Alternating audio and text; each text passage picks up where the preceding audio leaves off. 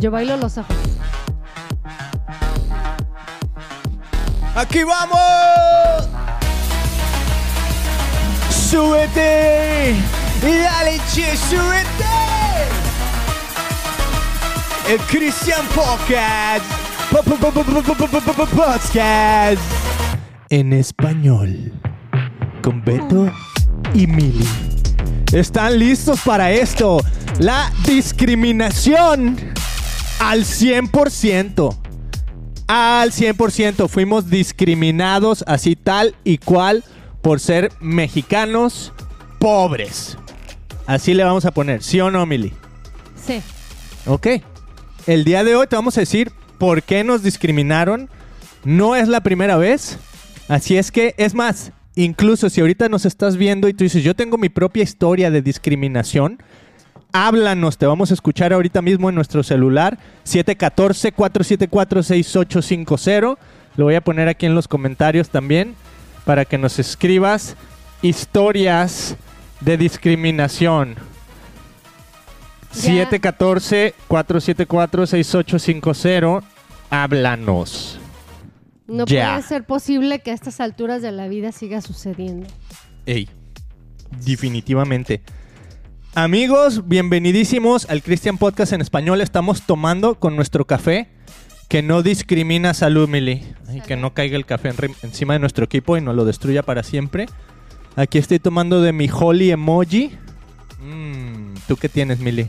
Inspire. Inspire. Mm. Para que se me pase el susto de esa discriminación que vivimos.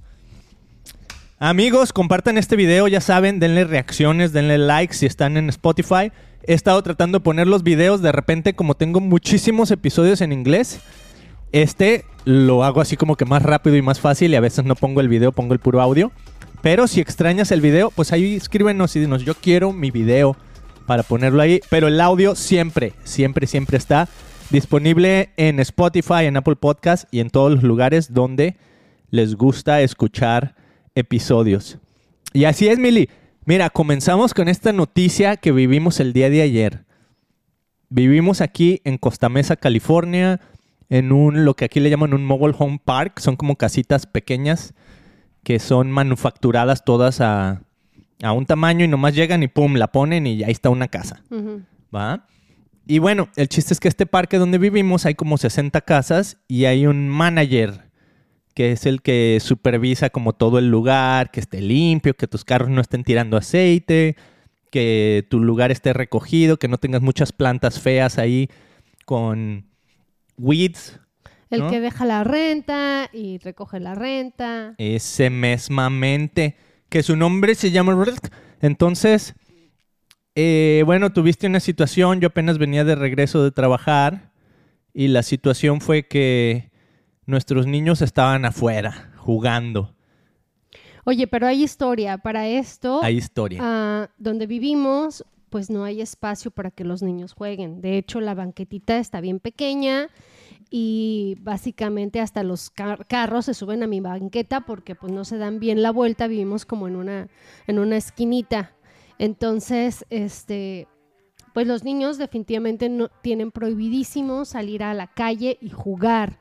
Imagínense, para mí eso es tremendo porque yo crecí, en, en donde yo crecí, en la colonia Margarita Maza de Juárez, allá en Guadalajara. En Oblatos. No, no, no, no te confundas. y pues era lo que hacíamos todos los días. Llegábamos de, las, de la escuela y botábamos los zapatos y a jugar regaderazos con lodo o, o- o de plano pues nomás ahí con los, con los vecinos, ju- jugando y pasábamos un tiempo súper divertido. De hecho, se daban las altas horas de la noche y nosotros seguíamos jugando voleibol y soccer y chilenguas y bueno, cuánta, cuántos juegos y cuántas cosas divertidas no pasé en mi niñez. Y ahora donde estoy viviendo, pues apenas acaba de llegar un niño a la comunidad y entonces es como que mis hijos quieren tener esa experiencia de salir afuera y jugar y descubrir qué hay afuera, no jugar con las lagartijas que, que- que los animalitos que se dan aquí afuera. O, a- tú sabes, cuando uno es chico, pues descubres y, y eres súper curioso y eh, nomás andas viendo qué hacer, ¿no? Y que eso es la creatividad. Yo no quiero que mis hijos, de hecho, mis hijos tienen prohibidísimo ver televisión de lunes a viernes. Nosotros no vemos tele. Eh, A veces, muy rara vez, vemos películas.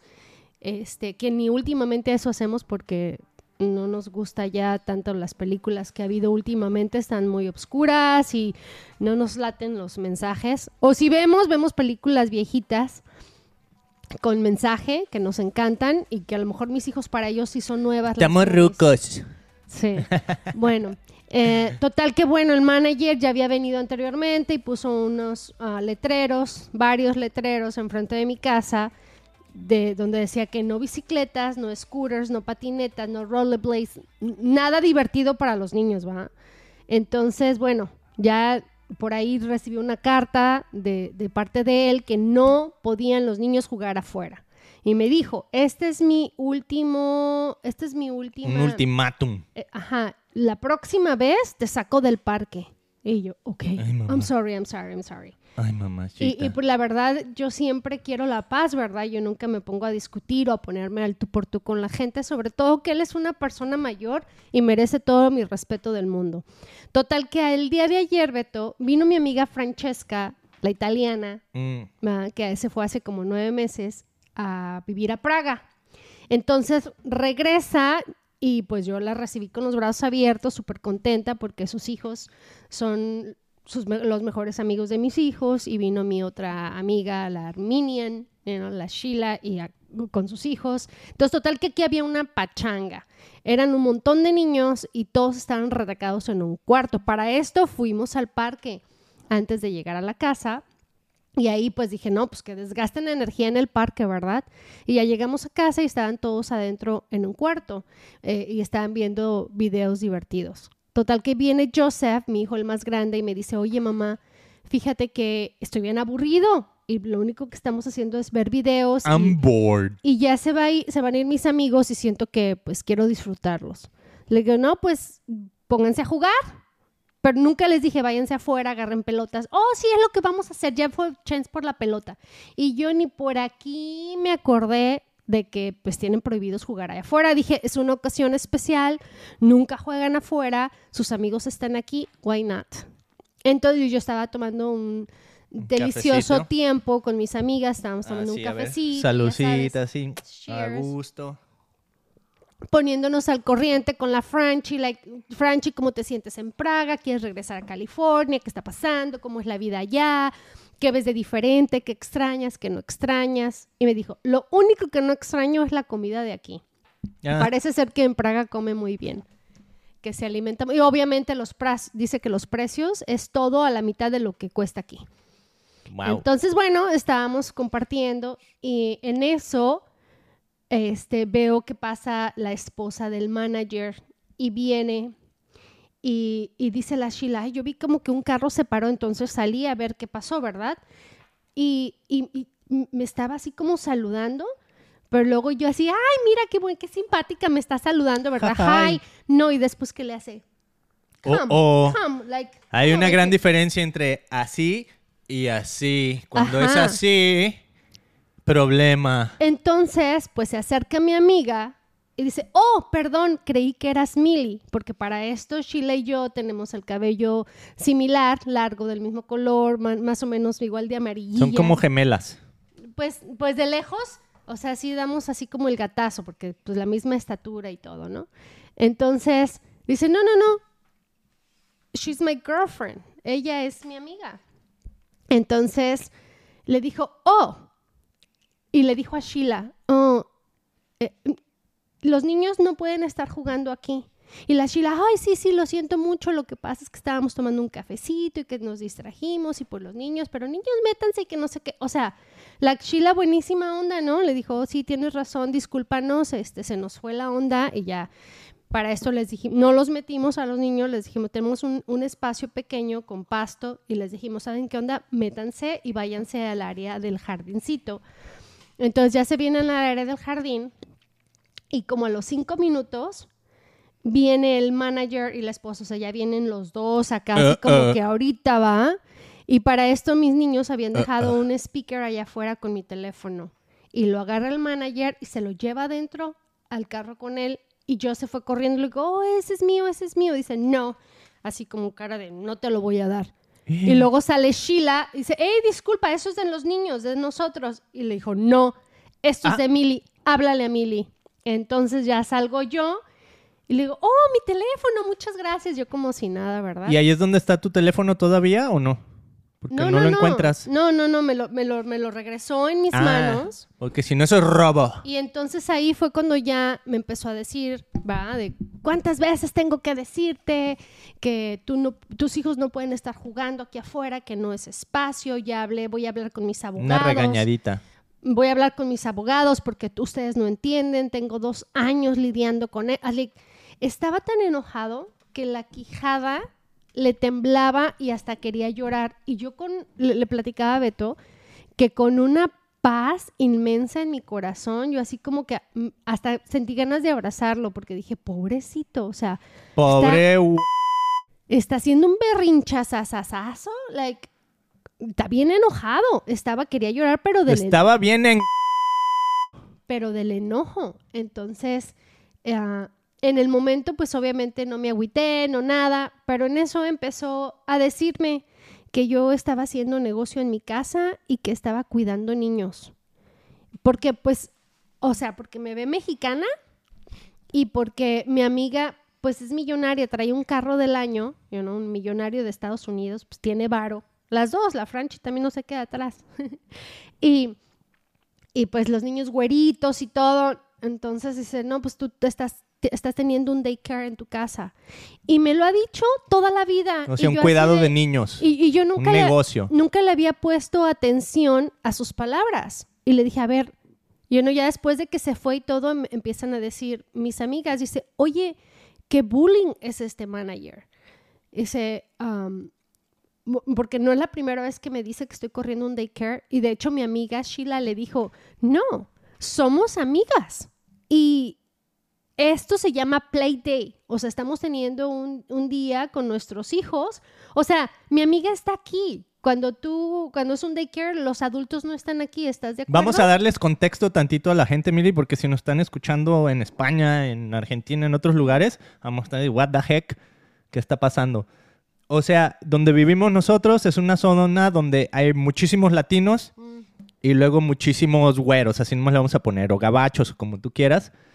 Y Anglosajón. anglosajón y generalmente pues la zona donde estamos los latinos es como zona así más pobre, más de departamentos, más de lower income y la zona donde viven pues, los anglos así los, los más ricachones eh, está aquí cerca porque muchas de las minutos. gentes que trabajan aquí, muchas de las gentes que viven aquí trabajan haciendo servicios para pues para la gente que tiene dinero, ¿no? O sea, la gente de dinero generalmente dicen, bueno, yo no voy a salir a cortar mi propio jardín. Entonces tienes un jardinero que viene y corta tu jardín. Yo no voy a, eh, yo no me voy a poner a lavar mis propios platos, yo no me voy a poner a limpiar mi propia casa. Entonces, ¿quién viene? Bueno, pues generalmente, ¿va? No es, esto es una generalización. Generalmente, y es donde vivimos, viene un latino, limpia tu casa y hace lo que sea, ¿no? Entonces, lo mismo pasa con el cuidado de niños. Hay muchas mamás, papás que trabajan los dos y dicen, bueno, necesitamos una nani que venga y nos cuide a los niños. Entonces es muy común que las nanis son latinas, ¿no? Entonces a veces vas al parque y ves ahí dos, tres mamás güeritas y luego de repente ves una mamá latina y a lo mejor un niño bien güerito, ¿no? Entonces dices, ah, este niño güerito será de esa señora o será la nani. Entonces es muy típico que de que repente... es la historia de mi vida. O Ajá. sea, yo tengo dos güeros y siempre que he estado en el parque, pues creen que soy la nani de mis hijos. ¿Por qué? Porque pues somos diferentes, ¿no? La Merely ya está medio cambiando y el Doren también, pero de bebecitos eran así súper rubios, súper güeros. Entonces, ah, pues luego, lo, es que no podemos generalizar, ¿no? No porque me No, pero es una generalidad lo que sucede. Nomás estoy Ajá. tratando de dar el contexto de lo que pasa. Entonces llega el manager y ve mucha gente en la casa y ve que muchos son güeritos y nos conoce a nosotros, pues mexicanos que hablamos español, etcétera. Entonces él en su mente, él está pensando, esta señora está teniendo un negocio donde los niños vienen y juegan y le han de pagar una lana, ¿no? O sea, como que en su cabeza no puede decir, oh, mira, esta señora que viene con ese carro bien chidísimo es amiga de Millie, ¿no? O sea, él lo ve como, ah, esta señora tiene, se ve que tiene dinero, de seguro la contrata como nani, por eso hay un montón de niños. Y hasta mi amiga se ofendió. Porque dijo, o sea, me está diciendo que yo te estoy pagando para que mis hijos se diviertan, para que tengan, y así de, ya no sabía yo qué pensar, porque como que yo no, no lo había visto desde esta manera. Estamos enojados. No lo había visto yo de, de esta manera, pero en, el, en su momento dije, ah, qué manchado, sí es cierto, no es la primera vez que me dice que estoy corriendo un negocio en mi casa. Luego, o sea, me está diciendo que soy nanny, que soy, que estoy I'm babysitting in my house. Eh, nomás porque soy mexicana o, o por qué no puedo tener amistades y, y tener a mis amigos en casa. Ujú. You know? O sea, ¿por qué tú, mexicano, no puedes tener un amigo anglosajón que tiene lana, que tiene dinero, que a lo mejor es rico? ¿Por qué no? O sea, la única manera en que en su mente cabe es, de seguro ella está haciendo negocio, porque un pobre y un rico nunca conviven. Así tal cual, que está bien chistoso porque es totalmente lo contrario al reino de Dios. Los primeros discípulos de Jesús era lo padre y también donde había el conflicto de, de seguir a Jesús, que tenías gente pudiente y gente no pudiente y tenías de todo, ¿no? Tenías a Pedro, el pescador de hombres, y tenías a Mateo, el cobrador de impuestos, que estaba educado, tenía mucho dinero. Y bueno, si han visto, por ejemplo, la serie de Chosen, pues ahí se dan cuenta, te lo ponen así como que bien gráfico, ¿no? Pero tú lees la Biblia y vas a ver como los seguidores de Jesús había de todo. O sea, había un Mm. mercenario que, que seguía a Jesús. Y cuando pones a todas estas gentes en, en, pues, en el mismo grupo, va a haber conflicto, ¿no? Yo lo único que puedo pensar you know, de, de toda esta situación es que a- al diablo no le gusta que estemos felices y contentos y en armonía y en amistad. You know, no, no está feliz, entonces ¿El diablo puede estar feliz? Es una, una duda así existencial que tengo yo. Oh, quién sabe. Habría que preguntarle. Yo creo que no. Eh, ¿Tú qué opinas? ¿El se- diablo puede estar feliz? A lo mejor se regocijará, pero pues no, pero él está en sufrimiento todo el tiempo, yo creo. Pero la onda es que digo, oye, no, la, la, no me vas a echar a perder. O sea, está pasando algo tan bonito aquí. Yo, yo estaba que no cabía de la felicidad. Estar aquí en Estados Unidos, especialmente en el lugar donde estoy, es súper difícil hacer amistad. Y yo creí que porque el hecho de ser mexicana y no tener un buen inglés, es por eso que yo no tenía buenas amistades. Pero ya, gracias a Dios, con, con- me puedo comunicar y puedo conversar con otras personas y me doy cuenta que es cultural. Está bien grueso el ambiente aquí porque así tengas dinero, estés esbelta, delgada, este, ah, todo lo necesario que yo creía que porque yo no tenía, por eso no tenía amistades, o sea, le pasa a todo mundo. O sea, me acuerdo que en una ocasión, este, una, una mamá de Newport Heights, de Newport Beach, la güera, ojo azul, preciosa, olía delicioso, bien vestida, con marcas y todo, y se estaba quejando absolutamente igual que yo, que le estaba costando muchísimo trabajo tener amistades. Pero luego así ya empiezo a platicar con medio mundo y ven y habla con, con ellas y todo el mundo te va a contar lo mismo. Si eres, si vives aquí en Newport Beach, no creciste aquí e intentas tener amistades aquí, es súper difícil, porque los que ya nacieron aquí tienen su círculo y son bien cerrados a dejar a alguien más entrar. Entonces, como que la gente viene así y trata de hacer hasta lo imposible para caerle bien a las demás personas y es, es difícil. Y no, quiere, no quiero decir con esto que sean mala onda. No, simplemente creo que ah, el americano de Newport Beach tiene muy bien establecidas cuáles son sus prioridades en su vida.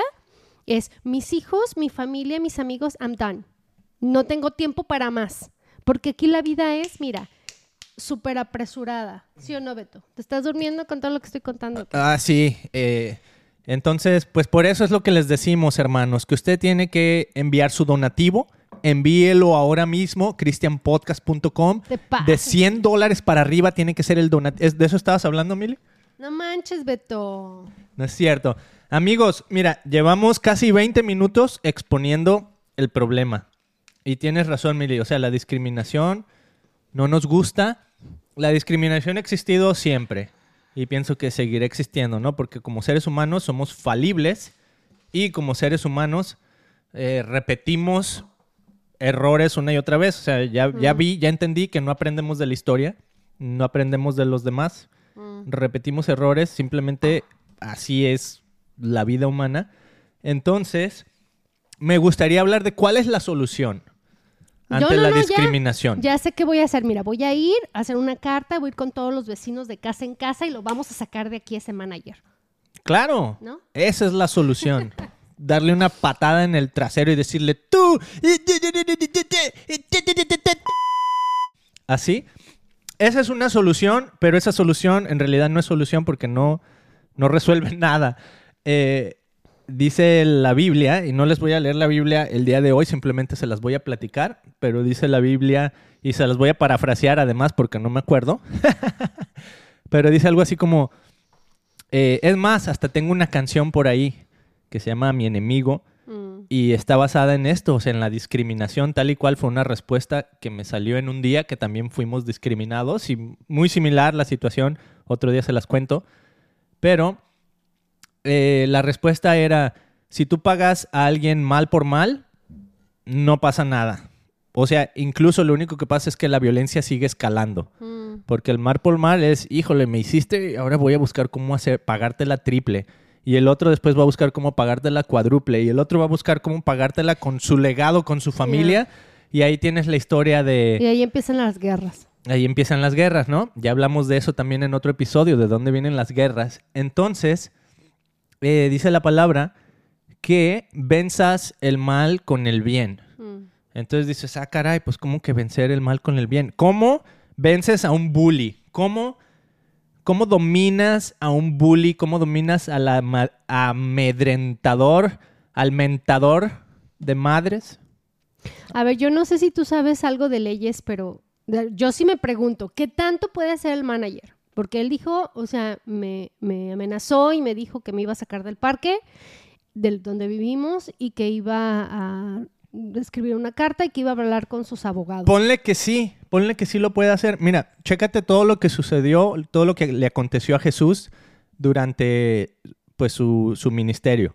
No, él fue amedrentado por los judíos una y otra vez. Oye, tú no puedes estar haciendo eso, tú no puedes estar predicando, tú eres un blasfemo, ¿no? Ellos diario traían el, el emoji blasfemo hacia Jesús, cuando Jesús era lo más divino que hemos experimentado en esta vida. Pero bueno, es otro tema.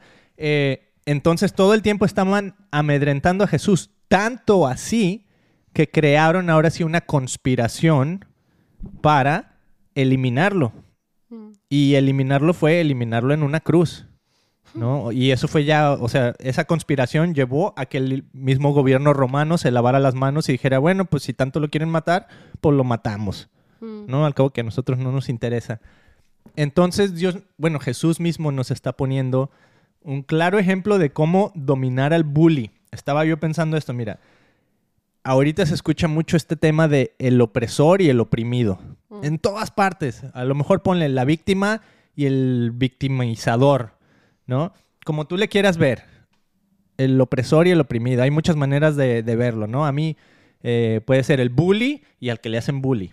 O sea, aléjate de, de- Vamos a ver la perspectiva desde arriba, vamos a ver el panorama desde arriba y vamos a ver cuál es la solución cuando tienes a un opresor y a un oprimido.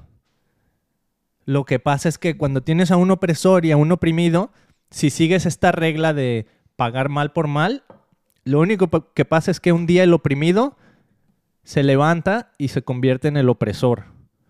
¿no? Ahorita lo estamos viviendo con esta gente que está bien enojada eh, dentro de muchos temas, ¿no? Puede ser el, el tema Black Lives Matter, puede ser el tema feminismo, puede ser el tema LGBT, o sea, de repente hay este tema que se empieza a levantar tanto de este lado que a final de cuentas empiezas a oprimir a los demás también, ¿no? Y es, por ejemplo, en Estados Un Unidos círculo. es un circulito. En Estados Unidos se está levantando este, este tema muy, muy común que se llama cancelado. Estás cancelado. ¿Por qué? Porque tú me has oprimido y ahora que yo ya tengo poder, no me gusta lo que estás diciendo, te voy a cancelar. Mm. Entonces viene Jesús y nos presenta una manera totalmente diferente que no es ni el oprimido ni el opresor. Viene Jesús Y dice, yo amo a los dos, porque ustedes no se han dado cuenta que son seres humanos. Mm, Ustedes no se han dado cuenta que ese señor, que es nuestro manager, Dios lo ama también, ¿no? De hecho, incluso hasta nos dijeron, oh, él va a la iglesia todos los domingos.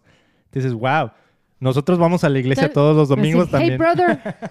Entonces, en realidad, somos hermanos, somos de una misma raza humana, ¿no? Pero siempre creamos como tipo clanes, clubs, queremos pertenecer a un grupo, eh, nos enfada el otro grupo, ¿por qué? Ah, porque, por lo que sea, ¿no? Y entonces empezamos a creer estas discriminaciones, o porque son mexicanos, porque son inmigrantes, porque no nos gusta lo que han hecho, o por donde tú le quieras ver, y no podemos ver algo más afuera que es, todos somos seres humanos, todos pertenecemos a una sola raza Mm, humana. Y entonces viene Jesús y como que cambia esta perspectiva y dice, yo amo los dos, mm, así tal y cual. Y la única, la única mancera, la única manera de vencer al mal es con el bien. Y entonces eso me llevó a esta idea del opresor y el oprimido, me llevó a esta idea de que en realidad la única manera, Mili, de comprobar si en verdad estamos siguiendo a Jesús y su camino que no es ni oprimido ni opresor, es perdonar. O sea, Mm. perdonar es exclusivo. O sea, no veo Es por que otro lado bien lo puedas cura- ver. Está bien cura, Beto, porque cuando él me estaba regañando y le, le digo a Beto que me estaba diciendo tantas cosas que sí lo estaba escuchando, pero no le entendía lo que, todo lo que me estaba diciendo porque me estaba ya hablando con, con, Estaba refunfuñante. con, con términos legales y yo, ok, ok. Y le dije, nomás le dije, bueno, Mark, ya le pedí perdón, ¿verdad? Me dejaron de hacerlo los niños. Le dije, bueno, Mark, um, I'm sorry. Y pues haz lo que tengas que hacer. Porque estaba tan enojado y, y la verdad es que estaba haciendo un berrinchazo y súper enojado, así bien agresivo. Y yo, yo así lo quería hasta abrazar. De, oh, pobrecito, mira lo que estoy haciendo, ¿va? Le estoy haciendo pasar un mal momento, un mal día, que no es mi intención. De hecho, en la noche le mandé mensaje y le dije, mira, Mark, sí fuimos al parque, no creas que pues vine a que los niños jugaran especialmente aquí, no, mira, tengo pruebas de que fuimos al parque, pero decidimos venir a la casa a comer y pues yo estaba teniendo tiempo tan divertido con mis amistades que se nos fue la onda de los chamacos que estaban jugando allá afuera. No, no, lo hago a propósito o adrede, pues se me fue. Y, y- y le digo a Beto, ¿cómo le voy a prometer, le voy a jurar y decirle que jamás en la vida lo van a volver a hacer mis hijos? Son niños. Y traen, you know, simplemente para subirse al carro, que vamos al parque, de repente agarran los scooters y empiezan a andar aquí. Y ellos ya saben, y se los he dicho con mil y una mil veces de que no pueden andar en scooters aquí afuera. Y ellos ya lo saben. Tenemos un letrero enfrente. Y aún así lo hace. Son niños. Si los humanos, los humanos, los, los adultos nos llaman la atención cuántas veces o caemos sobre por la misma piedra cuántas veces, imagínate un niño. Entonces, la verdad lo agarramos en un, en un mal momento, no me ofendo y, ni modo, pues me- ahora sí que nos portamos mal y vamos a pagar las consecuencias de nuestros actos. Este, esperemos que nos perdone y que no lo lleve más allá, ¿verdad? Pero pues vamos a ver cuál es su corazón y cuáles van a ser las consecuencias hacia, hacia nosotros. Y pues por mí, le digo, y yo quisiera verlo a la cara nuevamente para ver cómo va a reaccionar o cómo está, porque pues me quedé más preocupada de, de porque no le vaya a pasar algo al pobre viejito del, del coraje que se aventó, porque aparte como que está arreglando varias casas y trabaja bien duro. O sea, él- Sí, él tú se nunca sabes exactamente cuál es el trasfondo que lo llevó a reaccionar así, Entonces se ¿no? veía Pudo haber tenido problemas en su casa, pudo haber peleado, a lo mejor se peleó con sus hijos, a lo mejor otros vecinos lo trataron mal. O sea, hay muchos lados por donde a lo mejor si, si tú simplemente estás viendo su reacción, pero no ves el trasfondo. Mm, Es como mis hijos, mami, ¿por qué me hablas tan enojada? Eh, pues yo ya, porque ya me la hiciste varias veces, no- te estoy hable y hable y no me contestas o cualquier cosa. O sea, a veces uno va cargando un costalito, ¿va? Y llega alguien y, y explotas con alguien más. Ajá. Eso. Y exactamente, mira, esa es la manera de vencer al bully. Mira, vamos otra vez al ejemplo de Jesús porque usa algo bien interesante te dije que no voy a leer la Biblia, simplemente te la voy a parafrasear. Jesús dice, nadie, nadie me quita mi vida. Dice, yo la entrego. Mm. Entonces, esa es la manera de vencer al bully. Cuando tú piensas en lo que después dijo Jesús, ¿no? Dice, ama a tu enemigo. Si te pegan en una mejilla, pon la otra. Si te piden que vayas una milla, ve dos. Es esta idea de que Jesús, uno puede pensar, Jesús es la víctima del sistema judío que lo categorizó como blasfemo y lo quiso eliminar. Y puedes decir, sí, los judíos mataron a Jesús, ¿va? Tú puedes decir, eh, Jesús es la víctima de un sistema opresivo, el sistema romano, que dice, tú por estar levantando, eh, levantándote, vamos a traer una... Ándale, el perro está ladre y ladre hoy. Eh, hoy por estar levantando, ¿cómo se dice?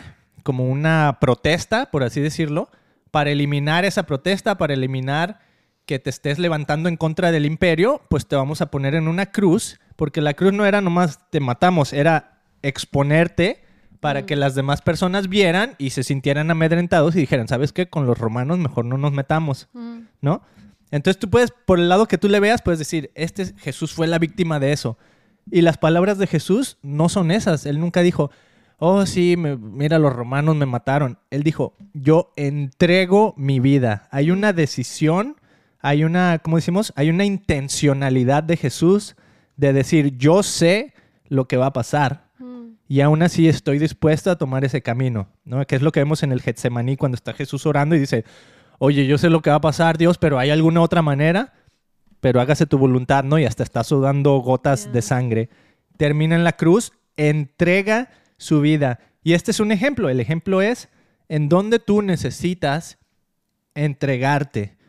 No te voy a decir, o sea, sacrifícate y ponte ahí enfrente de los demás, pero sí hay una, una así como que... ¿Y sabes qué onda, Beto? Tenas- quiero compartirles un poquito con mi, mi- mi día de ayer. Toda la mañana me la pasé orando, escuchando la palabra de Dios y reflexionando en, en lo que Él está haciendo en mi vida.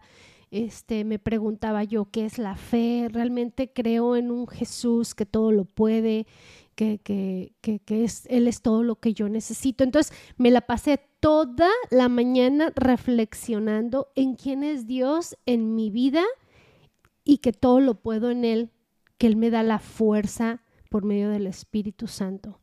Entonces, siento que Dios ya me estaba preparando para ese momento con Mark. Porque cuando yo lo vi, es bien chistoso porque yo estaba en mis, like, la Biblia dice que, que tú vas a ser la cabeza y no la cola, ¿no?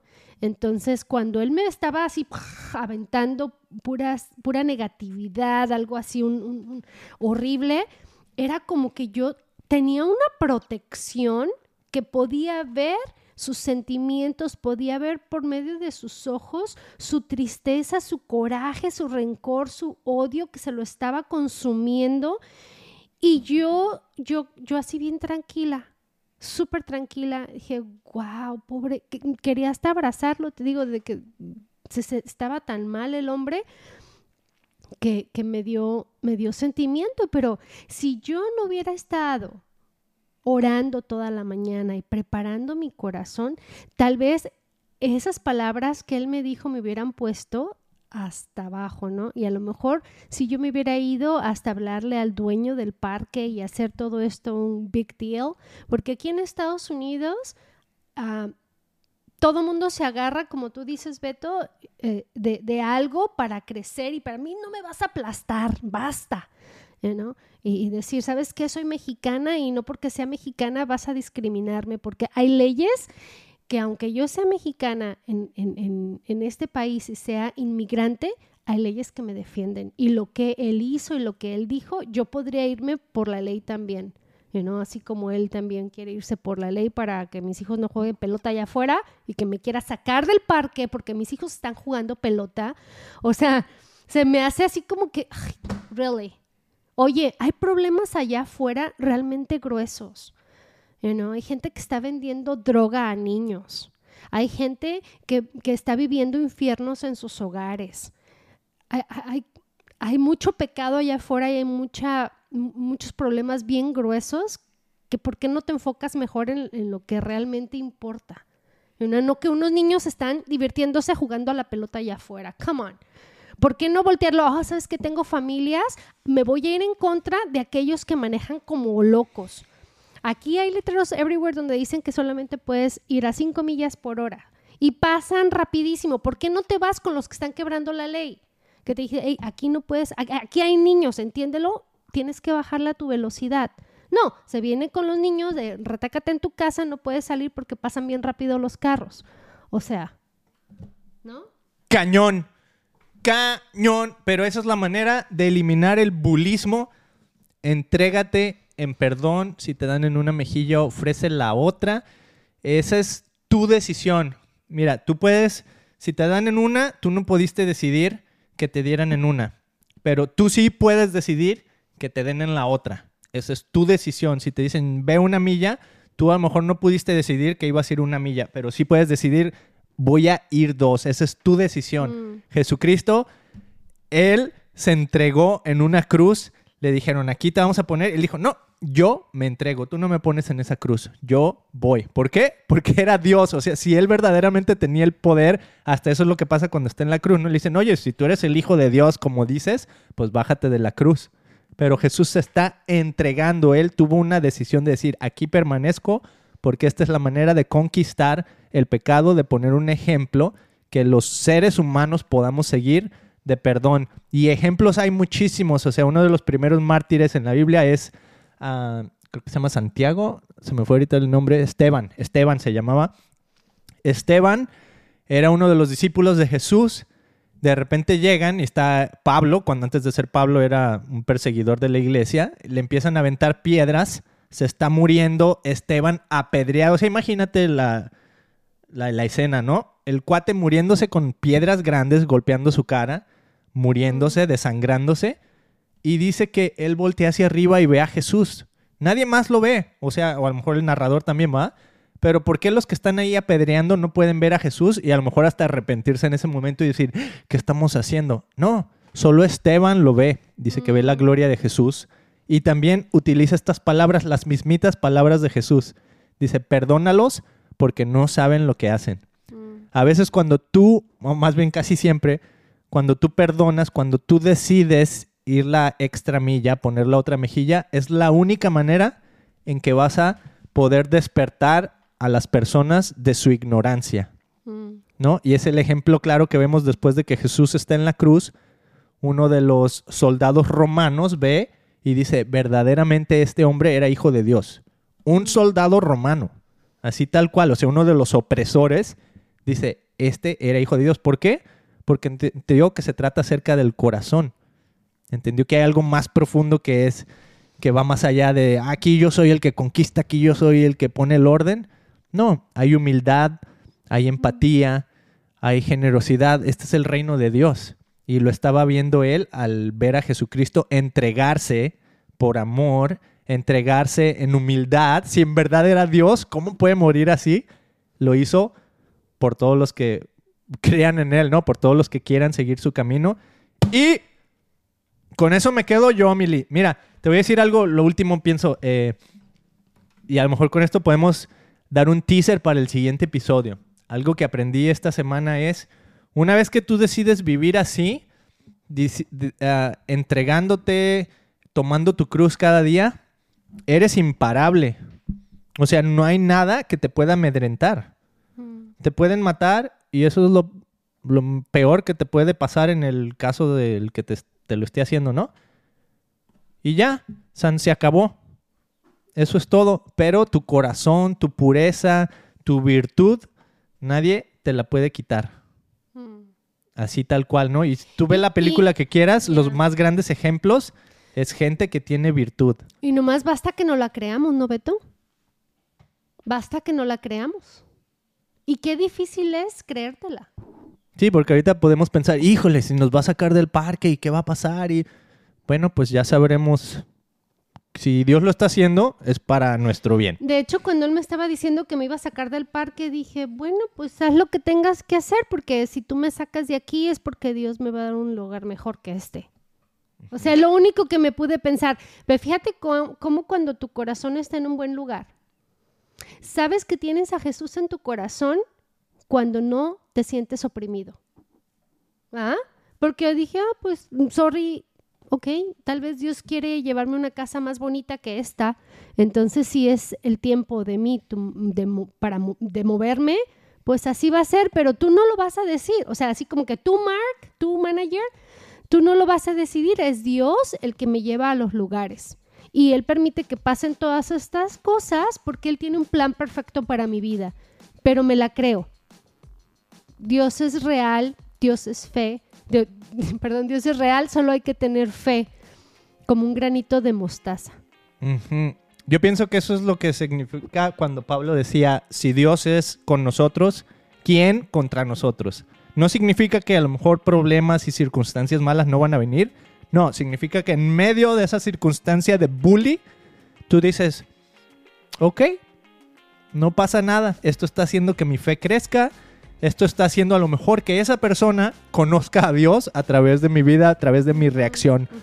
Con eso me quedo yo. En el siguiente episodio, Mili, quiero hablar de la diferencia entre vivir tu pasión y vivir tu propósito. ¿Qué te parece esa idea? Ay, me encanta.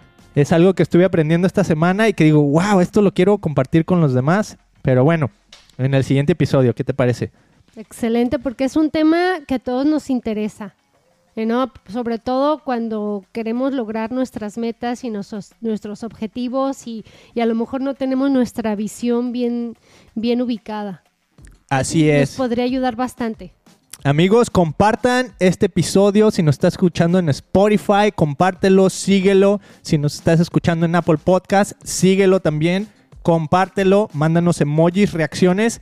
Y Mili, ya tengo en el website, si quieren ir, está en inglés, ahorita todo en inglés. Pero en el website christianpodcast.com puedes escuchar episodios y escoger tu emoji que tú quieras. Decir, ah, este episodio está medio blasfemo. Y le aprietas ahí el emoji. Está bien chido, vayan. También tenemos nuestra mercancía, nuestras tazas, nuestras gorras con muchos emojis. A mí me encantan los emojis. Vayan, sí o sí. Vientos, que se haga.